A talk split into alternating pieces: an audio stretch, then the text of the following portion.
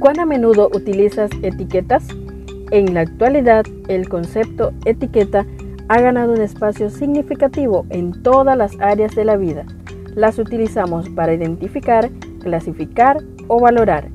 En este día compartimos Etiquetas para reflexionar de la autora Carolina Ramos. 365 reflexiones agrupadas bajo 7 etiquetas. Querido joven, Descubramos la etiqueta para hoy.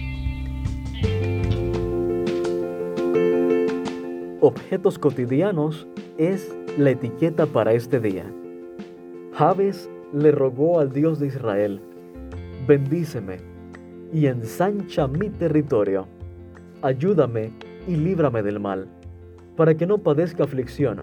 Y Dios le concedió su petición. Primer libro de Crónicas, capítulo 4, verso 10.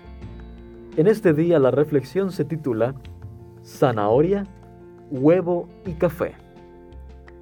En la Biblia hay libros que cuentan de forma detallada las historias de algunos personajes, pero hay algunos que apenas reciben mención.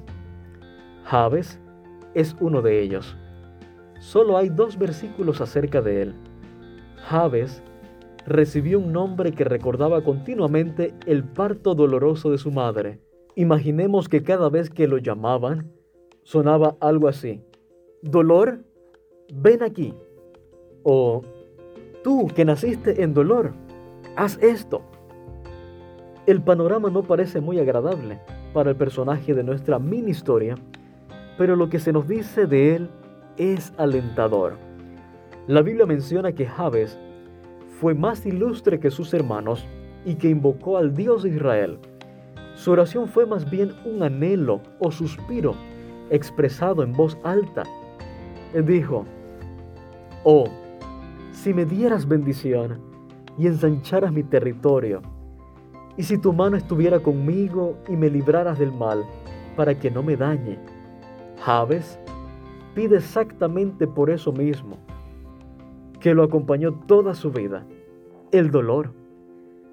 Le pide a la persona correcta, pide que su mal no sea impedimento para lo que Dios pueda hacer con él.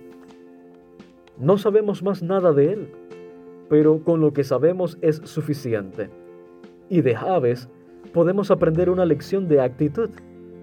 Imaginémonos, como dice una ilustración popular, que hay una gran olla con agua hirviendo, que representa un mar embravecido con tormentas de la vida. Imaginemos que hay una zanahoria, un huevo y unos granos de café.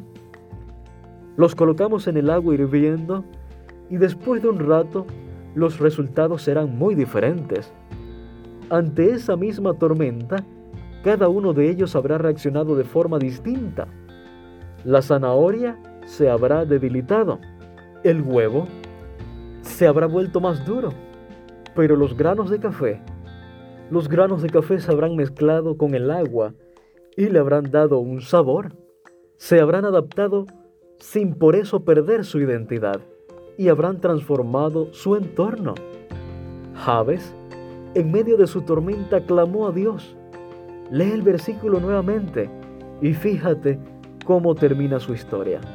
Apreciado joven, animémonos a orar como Él.